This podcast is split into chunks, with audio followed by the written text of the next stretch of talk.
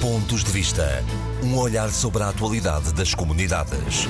Todos os sábados, depois do meio-dia, na IRTP Internacional. Muito boa tarde, sejam bem-vindos a mais uma edição dos Pontos de Vista. A atualidade das comunidades analisada e comentada pelos deputados Paulo Pisco, do Partido Socialista, e eh, Carlos Gonçalves, do Partido Social Democrata. Como sempre, uma saudação muito especial para os ouvintes da Rádio Latina no Luxemburgo, eh, que nos seguem todas as semanas. Estamos outra vez na Assembleia da República, onde contamos com os cuidados técnicos do Gonçalo Lopes. Começamos pela instabilidade social em França, com a questão dos coletes amarelos. Tem estado na ordem do dia. O anúncio do presidente Macron não parece ter sugado os franceses. Por maioria de razão, a gigantesca comunidade portuguesa que lá vive e trabalha. O facto das pensões acima de 2 mil euros continuarem a pagar a contribuição social, enfim, aparentemente vai afetar muitos eh, portugueses. Carlos Gonçalves vive em França. Os portugueses têm razões para estarem, enfim, pouco sossegados com tudo isto que está a acontecer? Em primeiro lugar, permitam-me cumprimento o auditório do programa Pontos de Vista e dizer que nós não podemos pôr as coisas assim.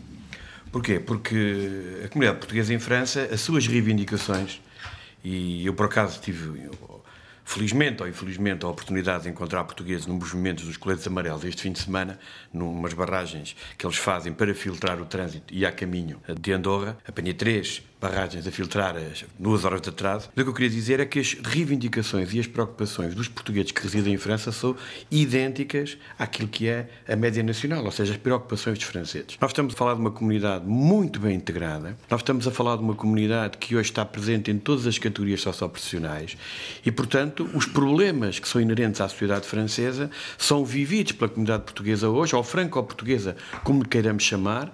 Temos que perceber que em França praticamente dois terços terços dos portugueses de França já são binacionais e depois haverá outro tema certamente em que esta questão vai ser posta em cima da mesa e, portanto, as preocupações são claramente idênticas. Em França, realmente, este movimento é um movimento que surpreende por um facto só, porque a França foi sempre muito conhecida por, por uma grande capacidade de manifestação, só que este movimento é um movimento que nasce claramente da sociedade civil, sem qualquer enquadramento, seja ele de âmbito corporativo, sindical ou político ou partidário. Por isso mesmo, aqui e ali é muito complicado, por vezes, vezes, controlá-lo, digamos, naquilo que tem a ver com a segurança que tem sido uh, a principal preocupação, desde logo, das autoridades francesas. E aí é evidente que há portugueses que foram penalizados, certamente, nas suas vidas pessoais, tal e qual como eu, tive duas horas de atraso, mas houve portugueses com custos maiores a nível de comércio, isso normal, porque aconteceu a tudo e a todos, depende dos momentos. A questão das reformas, eu li que era uma questão que dizia muito, sobretudo aos portugueses de primeira geração, os imigrantes que para lá é foram nos anos 60. Já lá vamos. Aquilo que me parece uh, também muito muito importante é que a imagem que, que, chega a Portugal e que chega a outros países do que se passou em França é realmente de uma situação grave em termos de segurança.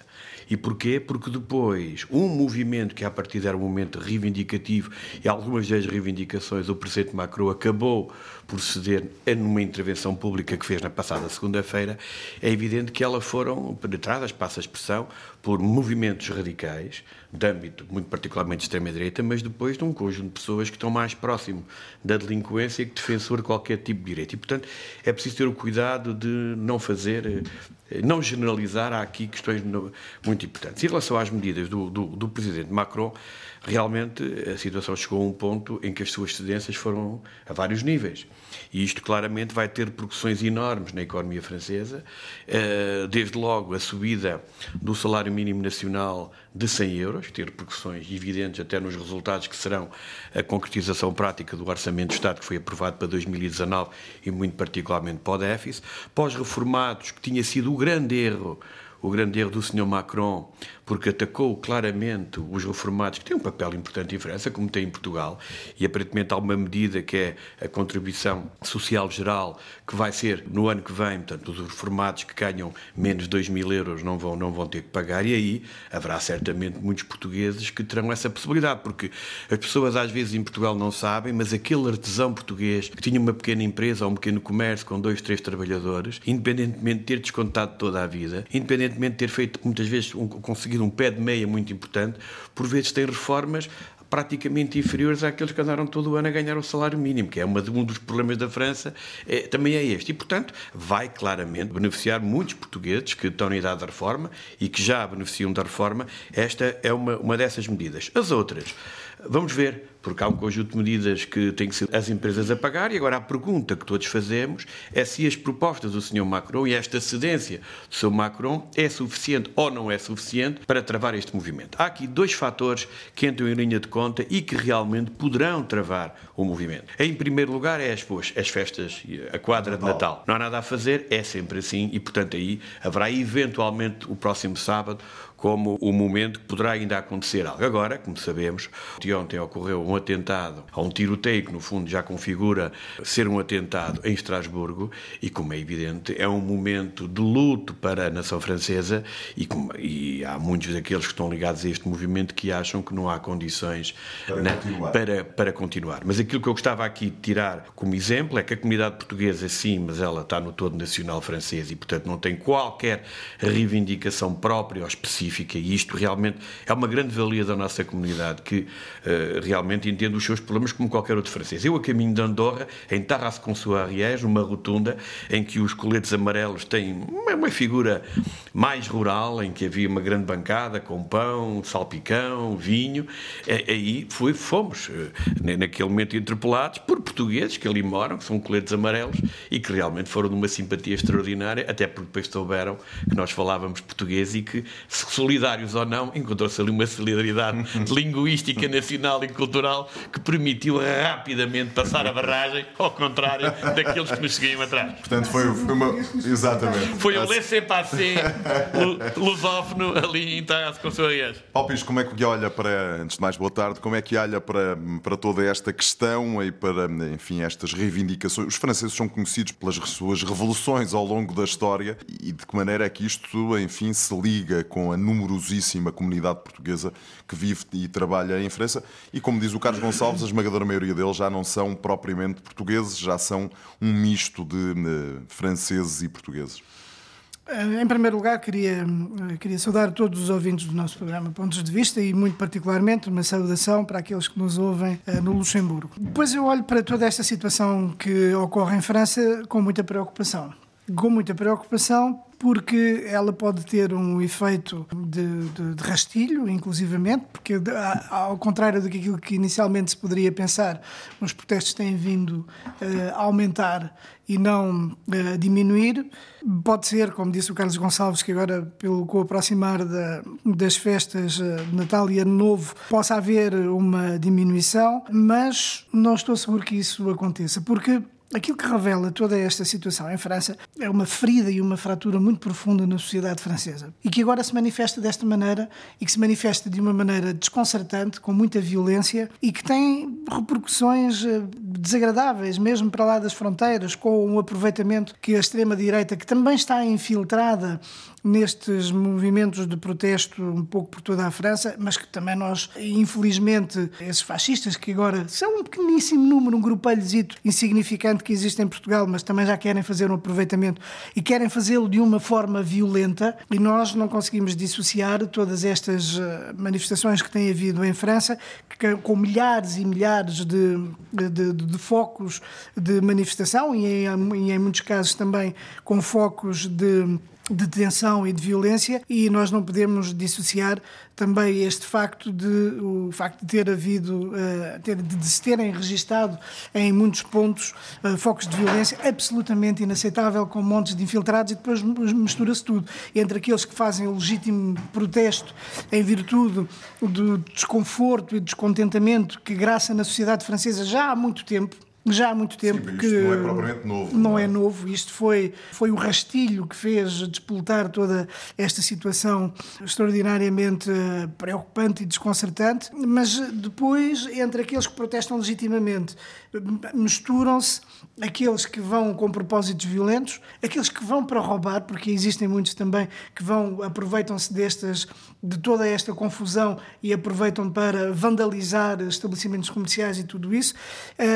E, e, é de facto muito preocupante. Os franceses são conhecidos, como estava há pouco a referir, os franceses são conhecidos mais por gostarem de fazer revoluções do que aceitar as reformas. E na realidade, acho que por, em princípio e por princípio todos os países precisam de se adaptar às circunstâncias económicas e sociais que as sociedades vivem. E são necessárias também reformas em França. E toda a gente reconhece, quando nós falamos com os franceses e com os portugueses que vivem em França, toda a gente reconhece que são necessárias reformas em França a vários níveis para tornar o país eh, também muito mais eh, sustentável e, enfim, e limar muitas das arestas que são necessárias limar na sociedade francesa. Mas depois, quando toca a fazer, a fazer todas essas reformas, todas essas alterações na vida francesa, aliás, como constava do próprio programa do presidente Macron, eh, depois ninguém quer ninguém quer, ninguém aceita isso. Isso é bom é para o vizinho do lado. É? Exatamente. Isso é sempre bom, é para o vizinho do lado, desde que não nos toque no nosso bolso, uh, tudo bem.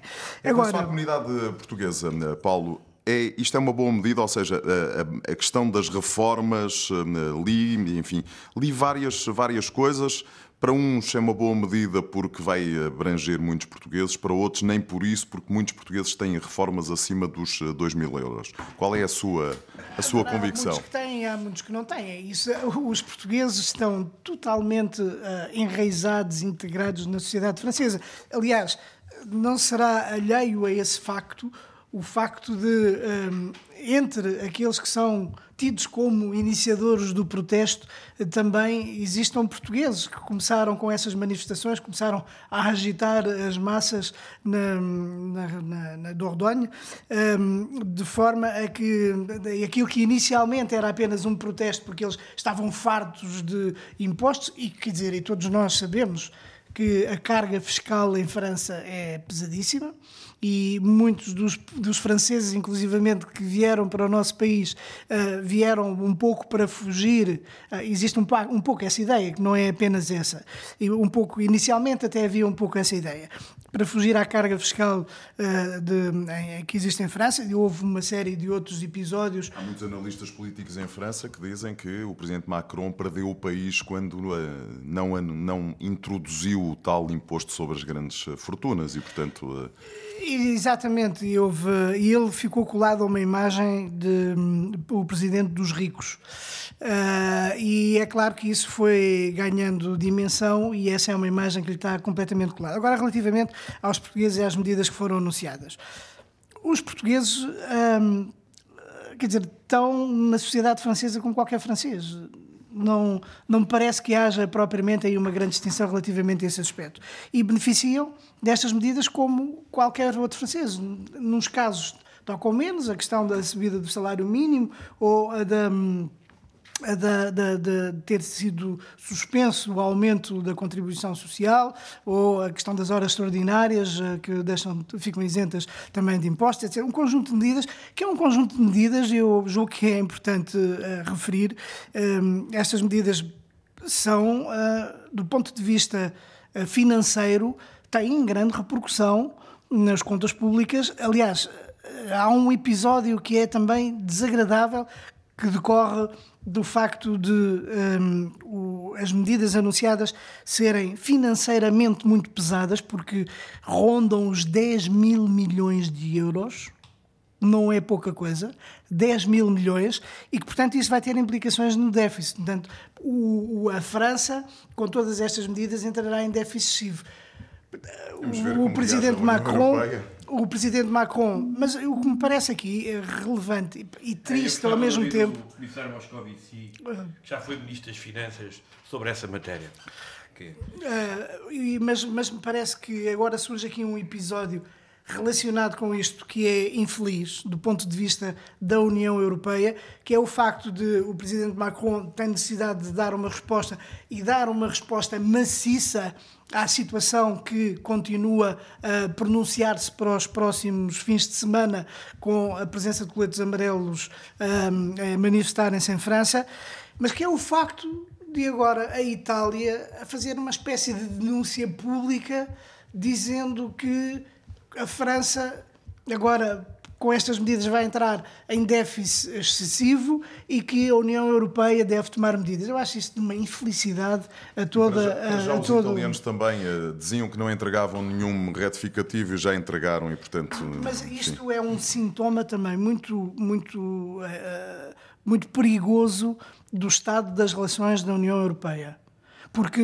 o, os, os, italianos não se podem pegar com os franceses nem com os outros claro. países por causa deste tipo de coisas, nem estarem a fazer denúncias nem nada disso. Porque senão, às tantas, a própria União Europeia. Porque é que é um projeto extraordinário. Nós não podemos estar aqui a criar. Eu, eu acho que ninguém deve na União Europeia, embora haja eh, todos esses movimentos de extrema-direita que são cada vez mais fortes, que querem pôr em causa a União Europeia. Mas eu acho que é, por outro lado. É um e de algum, em alguns casos, de extrema-esquerda também. Extremismos, pronto. Tocam-se nesta matéria. Eu acho que há alguns. É preciso ter lucidez suficiente para percebermos a importância do projeto europeu para todos os europeus e, sobretudo, sobretudo para os estrangeiros que vivem na União Europeia. Porque agora os, os alvos são os extracomunitários, os migrantes, os muçulmanos, etc. Mas num outro contexto, em que eles os, serão os estrangeiros e todos os estrangeiros, como em alguns casos os próprios portugueses e os polacos e outros cidadãos eh, de, de, de outros países da União Europeia acabam por ser alvo deste tipo de situação. É por isso que eu julgo que esta situação que, que, que, ocorre em França é muito complexa, é muito perigosa e eu acho que, era, que deveria haver um apelo à tranquilidade e ao regresso, até porque eu acho que estas medidas que o Presidente Macron anuncia já são extraordinárias. 10 mil milhões é muito dinheiro. Carlos, quer dizer mais alguma coisa sobre isto ou posso mudar de tema? Não, eu queria dizer o Vi seguinte... Vi-o a tomar sobre, aí umas notas e, é, portanto... Sobre a União Europeia, aquilo que me parece que é importante neste momento e que os cidadãos aparentemente não percebem é que a União Europeia nasce no pós-guerra, ou o projeto da União Europeia nasce no pós-guerra, e no fundo é um projeto de paz. Quer dizer, nós temos que perceber que se há algo que devemos retirar de positivo desta, digamos, deste acordo, agora há 28, um conjunto de países trabalharem em conjunto e, e terem um conjunto de, de, legislação, de projetos em comum, tem a ver com a paz. A paz tem sido aquilo que é mais importante para esta União e, aparentemente, com os problemas que existem no plano da solidariedade, cada vez com os nacionalismos outra vez a crescerem em vários países, eh, como é evidente, começa-se a temer que um projeto que consolidou a paz durante várias décadas na Europa possa estar em causa. E, portanto, começa começa-se a repetir, a repetir alguns comportamentos que deviam preocupar os líderes europeus, mas que também deviam preocupar os cidadãos, porque independentemente da economia, independentemente de muitas questões, aquilo que é fundamental, muito particularmente para aqueles que viveram de perto e que, e que sofreram nos dois conflitos mundiais, muito particularmente o segundo, é que a paz é a grande vitória da Europa. E, portanto, como se diz na minha terra, que eu sou da Beira Baixa e do Minho, da parte do meu pai e da minha mãe, é que é preciso ter juízo. Ora, fica uma boa fica um bom aviso, de facto. É muito preciso, é preciso ter muito juizinho mesmo. Meus senhores, voltamos a falar do Consulado-Geral de São Paulo, de uma investigação que parece estar em marcha. Paulo Lourenço, antigo cônsul e o atual chefe de gabinete do Ministro da Defesa, está, enfim, dizem os jornais, a ser investigado, eh, porque terá distribuído as passwords dos trabalhadores do quadro aos prestadores de serviço. O problema é que estes procedimentos eh, confirmados violam as regras do funcionamento dos consulados, porque os prestadores de serviço não podem ter e têm assim acesso às bases de dados, por exemplo, do cartão do cidadão e do passaporte. Uma investigação da RDP Internacional esta semana revelou que, para, aparentemente e de acordo com o Sindicato dos eh, Funcionários Consulares, isto é um procedimento eh, normal. Um, Carlos Gonçalves, comece por si lhe merece este, este, enfim, este procedimento. Aparentemente, tanto quanto eu percebi, isto é para, eh, enfim, os serviços poderem trabalhar mais rapidamente, mas eh, a mim faz-me um bocadinho de confusão que trabalhadores eh, que não são do quadro, que não estão vinculados ao, ao Ministério dos Negócios Estrangeiros, possam ter acesso aos meus dados. Quer dizer, nós tivemos esta informação pela comunicação social, independentemente de ser uma matéria que se tem vindo a pouco a pouco a saber e, e que, não sendo verdadeiramente oficial, era, digamos, oficiosa.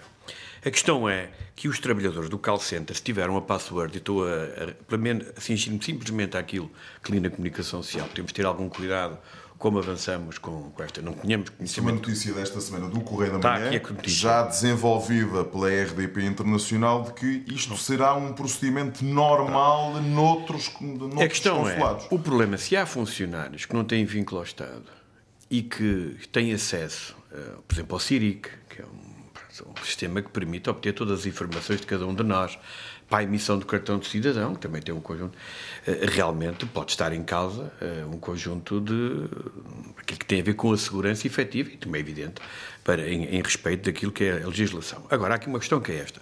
O que a notícia diz, eu não quero avançar muito com isto, acho que temos que ter mais elementos. Mas depois há aqui um troca, troca críticas, que é, portanto, o sindicato denunciou a, a situação, isso é verdade, o Ministério culpa os funcionários, que é algo também que me parece estranho, não acredito que seja o funcionário do call center a pedir a password para fazer aquilo, duvido muito, porque não foi recrutado nesse sentido, portanto, não percebo muito bem as declarações do Ministério dos Negócios Estrangeiros, mas também estou aqui a ler o jornal, portanto, não tenho a certeza que isso tenha realmente acontecido, mas deve ter acontecido. Mas para que os trabalhadores do call center tenham acesso às passwords é porque realmente alguém, alguém, alguém lhes deu. E, portanto, é isso que temos que averiguar. Nós sabemos, por exemplo, que temos um conjunto de postos no mundo, muito particularmente consulados honorários, por exemplo, que não emitem cartão de cidadão porque os funcionários que lá estão são funcionários pagos pelo consul honorário, não têm vínculo ao Estado e, portanto, esses consulados não foram apetrechados com as máquinas de cartão de cidadão porque não é permitido. Portanto, há algo aqui que deve ser uh, visto. Agora, com toda a honestidade, isto é uma notícia de jornal. Eu ainda não ouvi, como é evidente, o antigo consul-geral Portugal em São Paulo.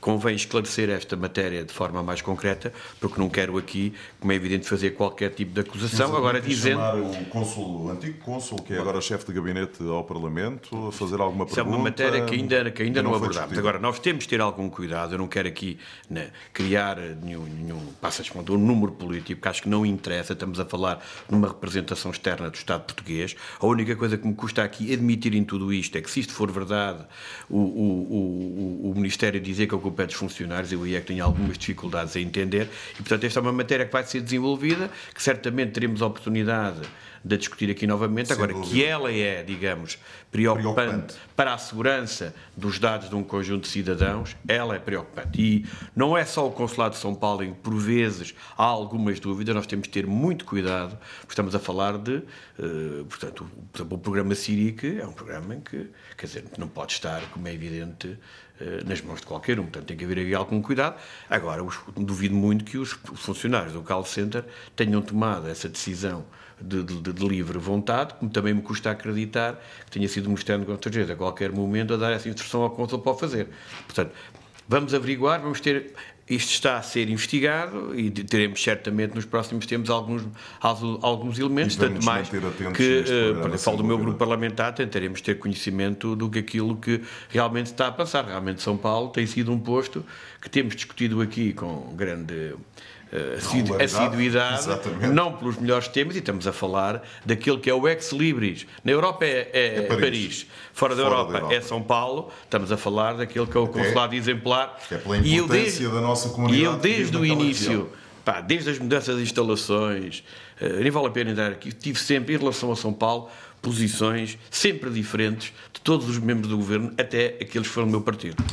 Paulo Pisco, uh, isto a ser verdade é preocupante, certo? Certo, mas eu também acho que, tratando-se de uma investigação que está em curso, eu acho que também nós temos que ter aqui alguma ponderação relativamente uh, a pronunciarmos. Uh, isto é São Paulo, mas o Sindicato dos Serviços Consulares sim, ou sim. dos Funcionários Consulares diz que isto é algo normal sim. noutros call É algo normal e não é de agora. Já há muito tempo, a partir do momento em que houve eh, começou a haver a externalização dos serviços, eh, associado também a uma quebra do número de funcionários nos postos consulares, e este problema começou-se a colocar. Eu, no anterior, já eh, recordo-me que já no anterior durante o anterior mandato tinha também alertado para isso, tinha feito também essa, essa denúncia, porque os, os próprios sindicatos, na altura, também já se pronunciavam contra o facto de haver uh, funcionários que estavam a utilizar indevidamente as passwords para ter acesso aos, uh, e que não são funcionários do Estado aos, aos dados uh, de pessoais de, dos, dos, cidadãos portugueses para efeitos de registro civil, passaportes, cartões de cidadão, etc.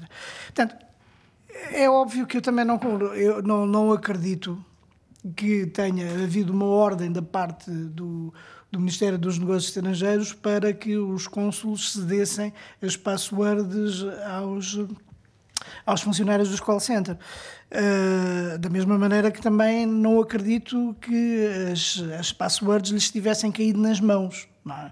portanto, alguém por, eh, para, com, uma, com uma tentativa de agilizar os serviços, de ser mais célere, um, eh, acabou por fazer isso como forma de dar, dar vazão. E, de facto, São Paulo, um, São Paulo tem, tem, por diversas razões, em diversos contextos, tem surgido sempre nas notícias, não pelas melhores razões, e isso de facto é um bocado, é um pouco, é um pouco preocupante e também é muito incómodo até para o, próximo, o próprio ex-cônsul que se via agora avisado ou para o atual cônsul que, que apanha com estas investigações lá no, no, no consulado. Eu julgo que isto não é.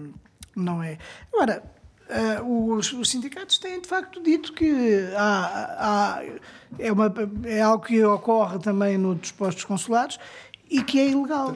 E, portanto, é? tem que se, sendo ilegal, sendo uma prática que não é aceitável, um, tem que se investigar e tem que, sobretudo, tem que se pôr fim a esta prática. Agora, relativamente às questões de natureza processual, não me quero pronunciar, porque acho que não é o, aqui o momento para nós, vamos, portanto, havendo uma investigação em curso, não é o momento para nós o fazer. Mais uma vez, eh, olhar para isso neste programa, mais à frente, assim, haja eh, notícias dessas investigações, eu, eu fazer Carlos. Uma observação é que quando começou a haver a questão dos call centers, eh, pronto, a bater call centers, as coisas antecipadas, aquilo que, isto não, não, justifica o que está a acontecer. Claro. Houve decisões por posto por posto.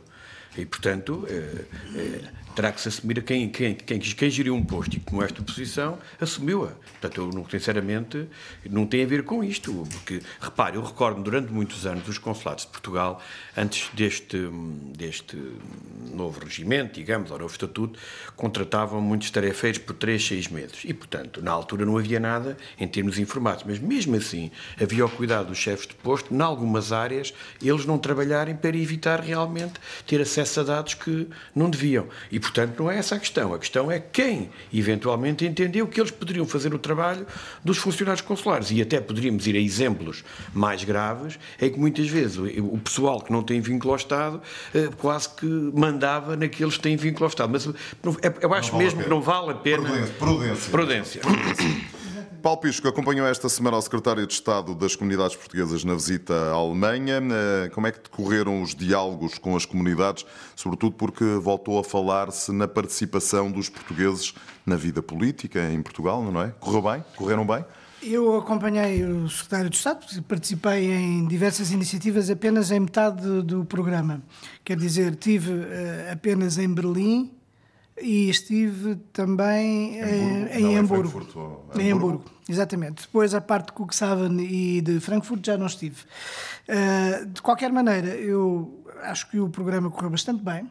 Foi um programa muito denso, muito uh, frutífero, uhum. né? deu bons resultados uh, e acho que um, toda esta, uh, esta incursão na Alemanha, a visita do secretário de Estado à Alemanha, eu acho que foi extraordinariamente positivo porque, infelizmente, apesar da nossa comunidade na Alemanha, contam os 140 mil portugueses, sem contar com aqueles que têm também a, a dupla nacionalidade, eh, é, uma, é, é de grande utilidade porque a Alemanha nem sempre é o país mais visitado. E, no entanto, a Alemanha é, obviamente, como qualquer outro país onde existem portugueses, é absolutamente essencial que se estabeleçam também este tipo de relações de proximidade e que se façam parcerias. Nos e houve parcerias interessantes. Os portugueses mostraram-se receptivos a participarem nas eleições em Portugal, nas questões do nos recenseamento diálogos. obrigatório. E, Qual foi a sua percepção? Exatamente. No, esse foi precisamente o último uh, ato do programa em que eu participei, nos diálogos com a comunidade que decorreram em Hamburgo, no consulado, nas novas instalações, eu julgo que é importante que falemos também das novas instalações do Consulado-Geral de Portugal em Hamburgo, uh, portanto foram inauguradas com toda a pompa e circunstância, com uh, representantes Já alemães... Estavam a funcionar para aí há uns sete meses, oito meses. Estavam a funcionar desde, hum, creio que desde agosto. Então, desde agosto. Uh, e eu estive lá há três semanas e nessa altura. Uh, Faltava uma telefonista, lembro-me de ter dito isso aqui no, no, no programa. Já apareceu Exatamente. a telefonista? Isso não sei se já apareceu, mas o pedido está feito. Pronto. Agora, mas que havia ainda. Hum, muitas das, da, da, das salas ainda estavam desarrumadas e, portanto, agora já estava tudo arrumado, porque o processo foi, é muito recente de, de transferência do anterior consulado para este. Um, e tenho que dizer que este consulado tem também uh, instalações muito mais funcionais do que tinha o outro consulado. Muito mais funcionais e que garantem muito maior privacidade. São instalações que não são tão grandes como as anteriores, mas que são muito melhores até por causa das exigências de proteção de dados, que era uma coisa que as anteriores instalações não garantiam. ou são os mesmos? Não, entretanto, não houve mudança de, de, de funcionários no, Portanto, no número tudo, de funcionários. Agora, relativamente ao diálogo com as comunidades, foi um diálogo muito participado, houve muitas pessoas que estiveram presentes e que participaram eh, bastante uh, e houve uma grande receptividade para as mensagens que foram transmitidas pelo secretário de Estado das, das Comunidades, José Luís Carneiro, e também pelo chefe de gabinete da secretária de Estado da Administração Interna, que também esteve presente e, portanto, que acompanhou e executou, portanto, estruturou todo o processo de, eh, de, relacionado com a questão do recenseamento automático. Nós estamos numa fase em que praticamente, eu creio que já todos até os portugueses residentes, os novos potenciais eleitores já foram notificados. E essa notificação, portanto, dizendo que...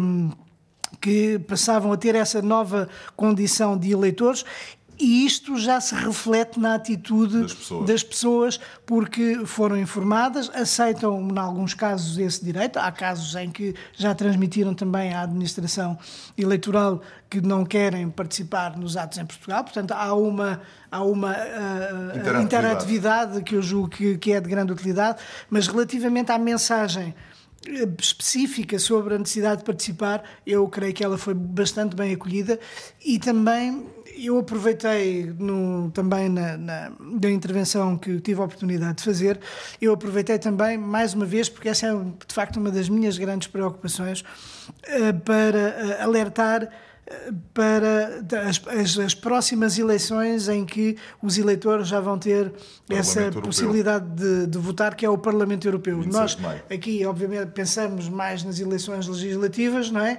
Porque são aquelas que nos dizem respeito, mas eu acho que é e foi essa a mensagem que eu procurei transmitir, porque eh, é nestas eleições para o Parlamento Europeu, que ainda por cima eh, têm, eh, de eleição para eleição, têm registado uma participação cada vez menor de cidadãos, é absolutamente fundamental que todos participem, que os portugueses participem também, porque estas eleições para o Parlamento Europeu não são propriamente como as outras, porque há, o próprio projeto europeu está em causa com um, alguns com um, uma coisa que nós há pouco referimos, que é o aumento do populismo, dos partidos e movimentos populistas, dos partidos e movimentos contra a União Europeia e, portanto, é bom que estejamos alerta, porque os estrangeiros são os primeiros a ser os interessados em votar para o Parlamento Europeu, para não só para uh, defender o projeto europeu, mas para proteger todos os seus direitos de cidadania, porque se nós formos comparar os direitos de cidadania que os europeus têm, quer dizer, um português tem quando se desloca para a França ou para o Reino, para o Reino Unido, agora se calhar já não é melhor, o melhor nunca se, não se sabe, não é outra discussão, ainda. ou para a Alemanha ou para o Luxemburgo, etc. São direitos de cidadania, da liberdade de circulação, de estabelecimento, de, de trabalharem, os direitos sociais que têm, é todo o tipo de proteção que têm. Os estrangeiros serão os primeiros a ser prejudicados quando o projeto muito europeu bem. for em causa. É por isso que eu aproveitei para, muito particularmente, eh, fazer um apelo à participação de todos os portugueses. Carlos Gonçalves, a semana passada disse-me eh, neste mesmo programa que eh, não tinha sido convidado para os diálogos com a comunidade. Mas depois li um, enfim, um post seu no Facebook em que foi convidado. É verdade, fui convidado, portanto, os diálogos das comunidades. Eu desde logo quero dizer uma coisa: o Secretário de Estado faz as suas deslocações e eventualmente entenderá convidar quem entende. Não tenho nada a ver com isso. Agora, há uma destas Acho que até deveria convidar oficialmente, mas bom. Mas há aqui uma iniciativa que é diferente de todas as outras. Tem a ver com os diálogos das comunidades. E porquê? Porque quando foram apresentados na Assembleia da República, fomos convidados a participar. Mais tarde, na primeira edição que teve lugar em Bruxelas, foi o próprio Ministro dos Negócios Estrangeiros que insistiu que eu estivesse presente. Eu próprio tive que anular e alterar e tive que sair até mais cedo, nem pude ficar até ao final. A partir daí, todos os diálogos das comunidades, à exceção do de Paris, o que seria difícil que as coisas pudessem correr mal, dado que é lá que eu resido, ou pelo menos resido próximo de Paris, tivemos a oportunidade de, por exemplo, no Reino Unido, para um sábado de manhã eu ter sido convidado na quinta à tarde. Os da Suíça marcaram precisamente para o dia do meu Congresso Nacional, em que eu sou obrigado a estar presente, quando o Congresso Nacional é uma coisa pública há vários meses. E agora, os diálogos das comunidades tiveram lugar na segunda-feira, dia 10. Eu tenho aqui um mail que recebi precisamente no dia 10, às 10h44, a informação do programa, mas muito particularmente a questão dos diálogos das comunidades. Ainda por cima, nós somos deputados de imigração, temos agendas próprias que marcamos com muita antecedência e, como é evidente, mesmo neste dia seria impossível no plano prático, uh, a, não não sei, que, a, não, a, não ser que fosse o super-homem. Podia, podia Mas pronto, ter pedido eu, eu, eu costumo dizer, da Defesa eu costumo, dizer, eu costumo dizer que este comportamento, que este comportamento demonstra uma enorme fragilidade na argumentação do governo em temas de política das comunidades e os ouvintes não faço aqui mais nenhum comentário, e os ouvintes tirarão as suas ilações, porque cada vez que há diálogos das comunidades há sempre um problema nestas matérias. Quando eu já pedi ao Secretário de Estado, diretamente no, no Parlamento, eu tenho um mail os cidadãos do Luxemburgo, dos Estados Unidos, da África do Sul, da Austrália, enviam mails com muita facilidade, porque o meu mail é muito fácil de encontrar no site da Assembleia da República. Aparentemente, o site de Estado das Comunidades Portuguesas não consegue, até tem o meu número de telefone, mas acho que isto é institucional. o que está... o não, não, disso? Não, ouça, eu, não quero, não eu, eu, não quero eh, alimentar mais, acho que isto não fica bem, e não fica claramente bem ao seu Estado de Estado. Não fica bem, e eu não quero que acho que os portugueses que, que ouvem este programa, uh, quer dizer, não, não devem compreender, porque isto não é um diálogo, isto é um monólogo.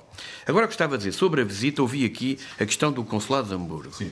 A questão do Consulado de Hamburgo demonstra a tal fragilidade. Porquê? Portugal foi obrigado a sair do espaço onde estava porque o edifício foi vendido. Acho que vou fazer lá um hotel de charme.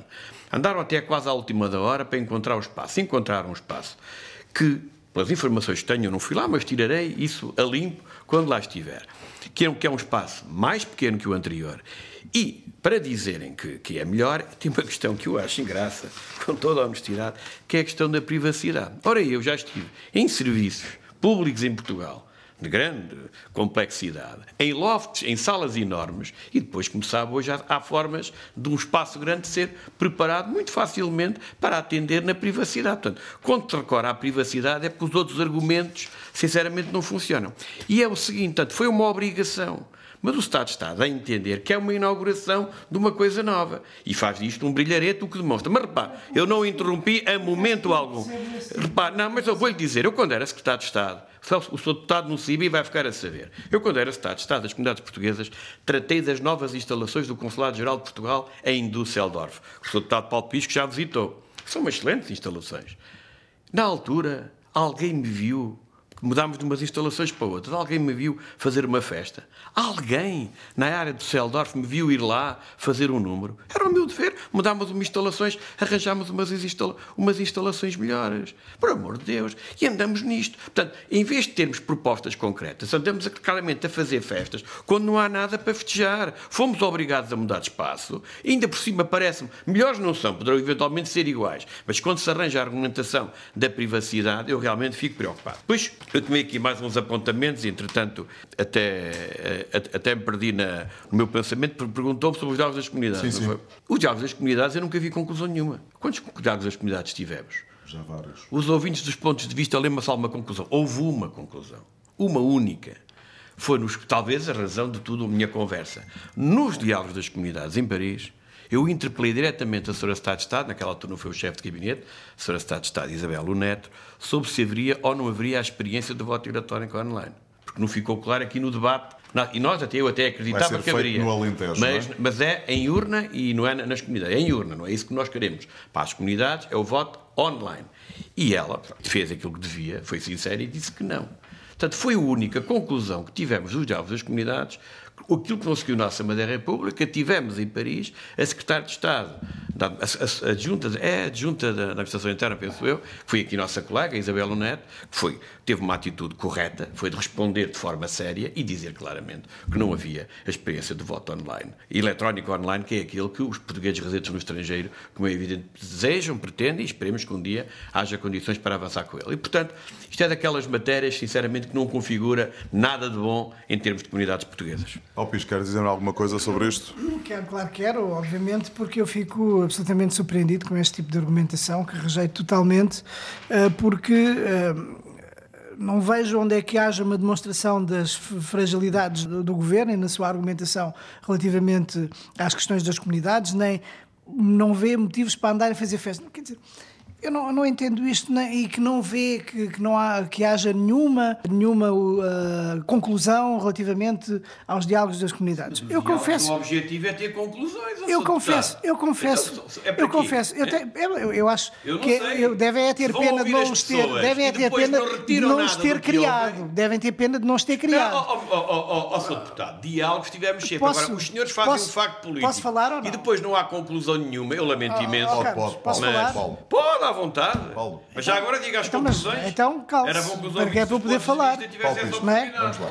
É muito importante que o governo seja presente neste tipo de atos, que é um ato de proximidade relativamente às nossas comunidades e, neste caso, na Alemanha. E quando há um ato desta natureza, uma transferência de, de instalações, e é, é, é, verdade que o governo, o Estado, foi forçado a sair uh, daquelas instalações onde estava para estas instalações. Portanto, conseguiu-se arranjar umas instalações e até com uma boa vontade do proprietário anterior, que apoiou também, como é óbvio, que criou este tipo claro. de constrangimento.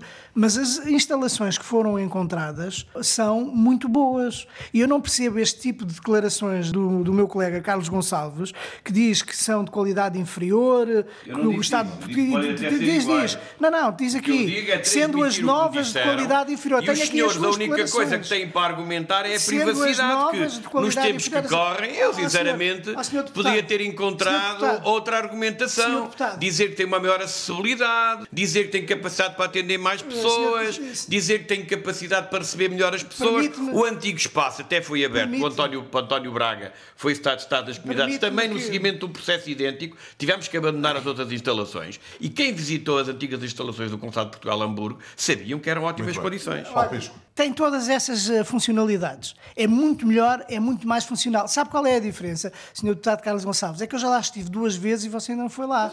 E, portanto, não os conhece. Tenho, tenho está a falar de algo, está a falar de algo que, que não conhece. É aquilo que me transmite que, ao contrário do não. Governo, eu dialogo com as comunidades. Até me disseram que não podem hastear a bandeira de Portugal na fachada do prédio. Até me disseram que não podem pôr o escudo de Portugal na fachada do prédio. Ouviu-me dizer isto aqui? Não ouviu, porque eu só quando for pessoalmente confirmar é que lhe direi, mas as mensagens que eu tenho da comunidade é vão nesse sentido. Não conhece, Se não puderem hastear a bandeira, eu realmente não, a comunidade deve ficar lá. felicíssima. Não esteve lá. Não, não esteve Deve ficar felicíssimo. Não esteve lá Realmente, e eu já lá há grande privacidade. Muito bem. Ninguém vai saber que está ali o consulado. E Paulo, concordo consigo. Vamos lá concluir, uh, por favor. É não esteve lá e eu estive eu lá duas vezes e conheço bem. E tem melhor, tem, tem, tem boa acessibilidade, não sei se é melhor, se é pior, é igual, tem boa acessibilidade, tem privacidade, tem um espaço, tem, tem muita funcionalidade, tem boa capacidade de atendimento. Portanto, tem tudo.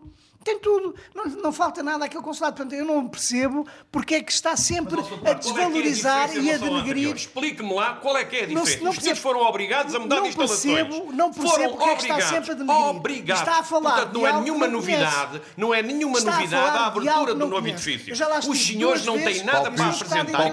E Carlos Gonçalves, Carlos Gonçalves, quando lá, quando lá for, e eu tenho-vos ambos por homens sérios. Espero bem que... E, portanto, tenho, não tenho a mínima dúvida em relação a isso. Enfim, já aqui estamos há alguns anos neste, neste programa. O Carlos Gonçalves vai ter a oportunidade de dizer aquilo que... Mas já agora, pode hastear a bandeira? Não, não podem hastear ah, a bandeira tá por razões... Mas eu nem utilizei isso porque eu tinha a certeza. Não, não é questão Podem pôr o escudo de Portugal? Vão poder pôr o escudo de Portugal. Ah, muito bem. Sim, mas não podem hastear a bandeira por razões de segurança. Está a ver que afinal as pessoas com que eu falo e que me dão as informações... Sou deputado, não falou nisso, por sinal. Mas isso não tem nada a ver com importância que isso tem para os portugueses que residem no estrangeiro. Muito bem. Notas finais.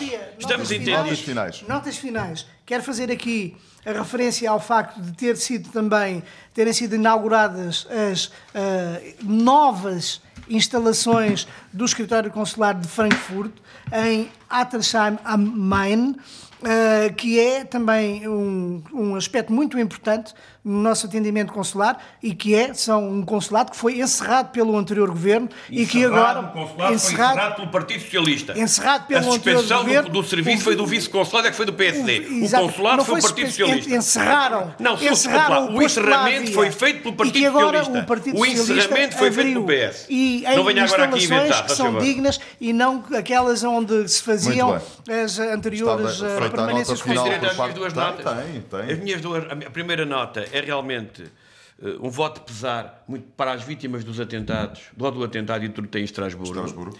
Eh, que o próprio grupo parlamentar do PSD vai, já apresentou um voto de condolências, não só às vítimas, às famílias das vítimas, como é evidente, mas à França, e portanto parece-me a solidariedade é importante neste sentido.